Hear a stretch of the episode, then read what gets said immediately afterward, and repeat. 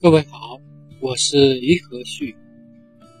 男人出轨，很多人都会反感，可作为女人，好像也有不可推卸的责任。如果不是自己对婚姻经营不上，老公又怎么会做出这样的事呢？说到底，还是你对他的关心太少了。接下来，我们先来听一段老公出轨的故事。我和老公。在一次朋友聚会上认识的，他长得不是很帅，不过很会讨人欢心。他几句话就能说得我心花怒放。我的闺蜜名叫小兰，她活泼开朗，身材又好，我们姐妹的情谊很深。阿彪是老公的哥们，我和老公约会时经常会带上小兰和阿彪。我们四个人相处得很好。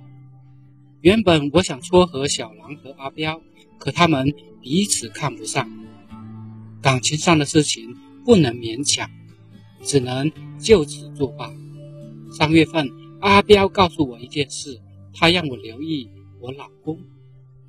我问他什么事，他也不说。我意识到问题可能很严重，就稍加注意。后来发现，老公和小狼的联系很频繁，他们他们经常背着我出去玩，还有在宾馆消费的记录。同时，老公的手机里还有几张他们的亲密照。知道这件事后，我找到小兰，扇了她几个耳光，我们绝交了。后来，老公跪求我说，是小兰故意招惹他，他只是一时糊涂做了傻事。他还承诺会和小兰断绝关系，以后不再来往。这段时间一想起这件事，我就觉得恶心。我经常拿他来气老公，对他非打即骂。即便如此，我仍然不解气。我想出一个报复他的办法。我找到阿彪，表达了想要和他在一起的想法。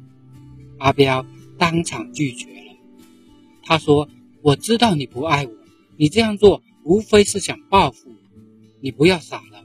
要是走了这一步，对谁都没有好处。既然阿彪不同意，我想去找别的男人。我现在很纠结，也很痛苦。这位女士的遭遇让人同情，也让人揪心。不过，你想报复老公的想法非常不可取。现在你没有从这件事的阴影里走出来，你想要惩罚老公而胡思乱想。这情有可原，但是你千万不要有这种想法，这会把你置身于万劫不复的深渊，一点好处都没有。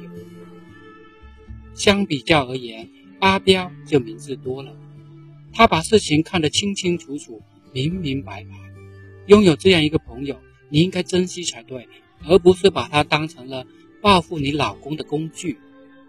希望你能正视自己和老公的问题。重新审视你们的关系，如果能原谅他，就好好的过；如果不能原谅，就早点分手。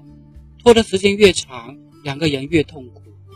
你最好好好的考虑，慎重对待，尽早做出正确的选择。